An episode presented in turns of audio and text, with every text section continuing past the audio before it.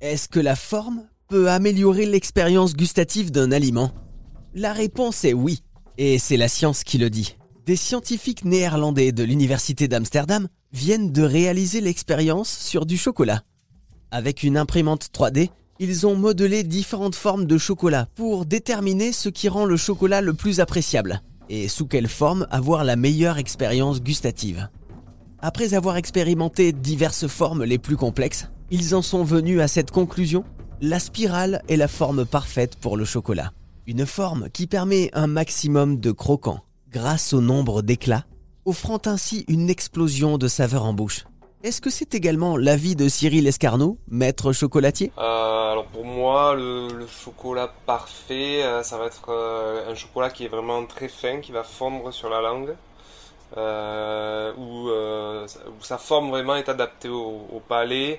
Euh, donc je vais privilégier plutôt les, petits palais de chocolat, voilà, euh, qui vont permettre euh, de, euh, vraiment faire révéler euh, les, saveurs qui sont vraiment euh, très très très différentes en fonction des, variétés et des origines, des provenances du cacao. Ensuite, euh, on peut vraiment jouer sur les textures, on peut faire des ganaches plutôt onctueuses, on peut faire euh, des pralinés croquants avec des éclats de caramel à l'intérieur. Et tout ça, ça va, ça va faire qu'on a, euh, voilà, on a des, des sensations en bouche qui sont complètement différentes. Et alors du coup, avec cette étude scientifique qui révèle que la spirale se rapprocherait du chocolat parfait, vous pensez qu'il y a un chocolat parfait qui existe? Je pense que c'est vraiment une histoire de goût, parce que chaque sensibilité, euh, chaque personne a une sensibilité différente, où euh, vraiment on va ressentir, euh, on va pas tous ressentir, on va pas être égal pour tous euh, ressentir exactement les mêmes sensations. Euh, voilà, il y a des gens qui vont, euh, vraiment aimer le chocolat le pur, un peu épais, euh, qui craque sous la dent. L'autre, d'autres vont préférer euh, le chocolat euh, où ils peuvent le laisser fondre. Donc euh, c'est vraiment les, les goûts des, des gens qui vont faire euh, la différence. Et cette euh, spirale de chocolat créée par les scientifiques, vous pensez qu'elle peut vraiment avoir un goût différent et amener une expérience gustative différente? Euh, après, je je sais pas cette spirale, il faudrait que je puisse la voir parce que là on en parle, mais j'ai j'ai pas le modèle sous les yeux.